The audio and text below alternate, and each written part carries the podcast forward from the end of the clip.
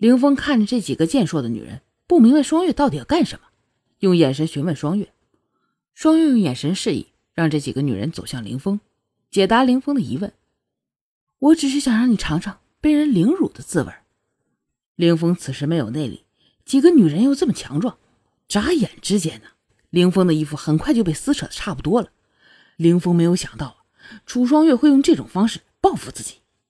自己一个堂堂大男人，要是被女人叉叉了，说出去还有脸吗？更何况这几个女人长得实在是不敢恭维。只是如果必须要被女人那个的话，凌风更愿意那个人是双月。想到这儿，凌风喊道：“楚双月，你就这样报复本王吗？你躲在别人后面，让无辜的人给你当刀使，有本事你自己来！”双月捏紧了拳头，不理会凌风的挑衅。凌风看着双月严肃的表情，就知道他是有效果了，继续说道：“哼，本王将你压在身下的感觉实在是太好了，可惜你永远体会不到了。楚双月，不管你如何伪装强大，你永远只是一个任人把玩的女人，永远不能像一个真正强者一样亲自征服眼前的猎物。楚双月，不管今天本王怎么样，你永远都是那个臣服在本王身下。”任本王随心所欲的女人，都出去！双月终于还是听进了凌风的话，在所有人离开之后，一步步走向了凌风。虽然是要被人叉叉了，但是因为面前的人是双月，凌风一点都不难过，戏谑道：“哼，绕了这么一大圈，原来你喜欢在上边。早知道是这样，你说呀，本王会满足你的。”双月不理会凌风此时莫名其妙的开心呢，起身冷冷说道：“你他妈不会懂的，我要的是自己想做一件事的自由。”凌风沉默了，似乎在思考双月的话。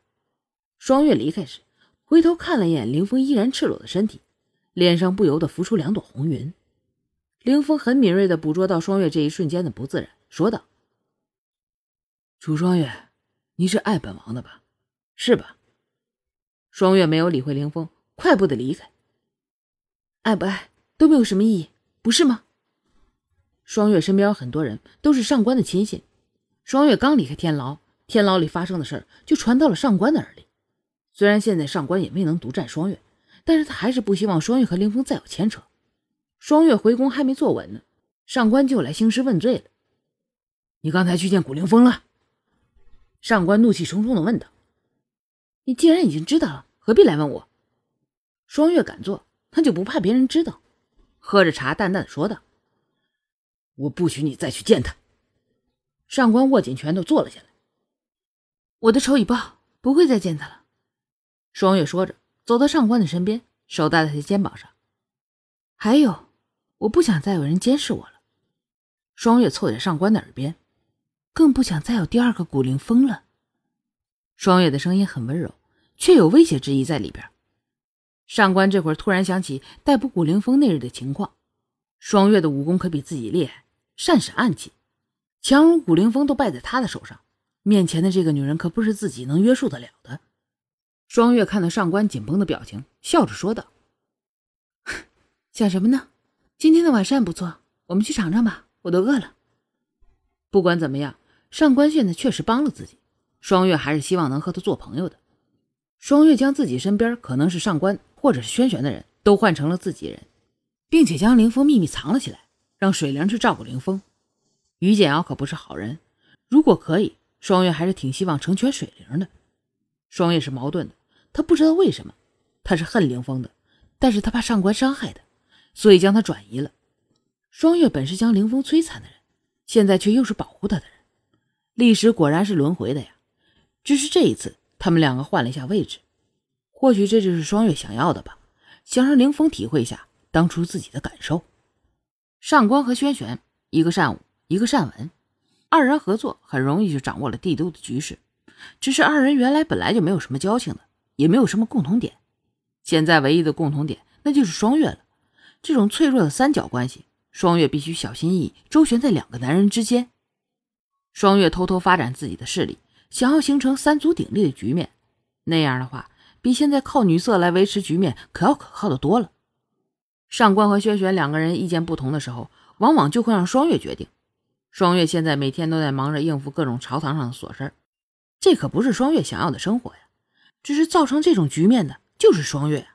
于情于理，双月也不可能自己报了仇就撒手不管了。他必须考虑上官和轩辕该何去何从啊！必须考虑一下这天下会花落谁家，必须要考虑到万千百姓。双月认为自己原来寄情山水、仗剑天涯的梦想，现在也只能是个梦想了。楚墨那日离开之后，就赶紧去找凌风之前的秘密军队了，准备营救凌风。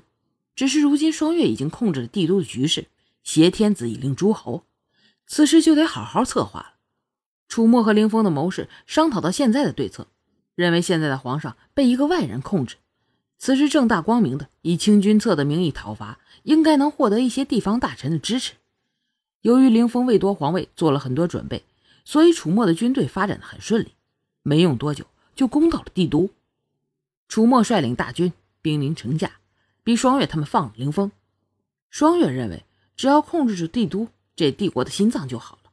没想到凌风还有这么大一支部队。好，宝子们，主播天天吭哧吭哧，制作不易，请大家听完了捎带脚点个关注，告诉主播您在听我讲故事。主播在这儿，谢谢大家伙，咱们下集见。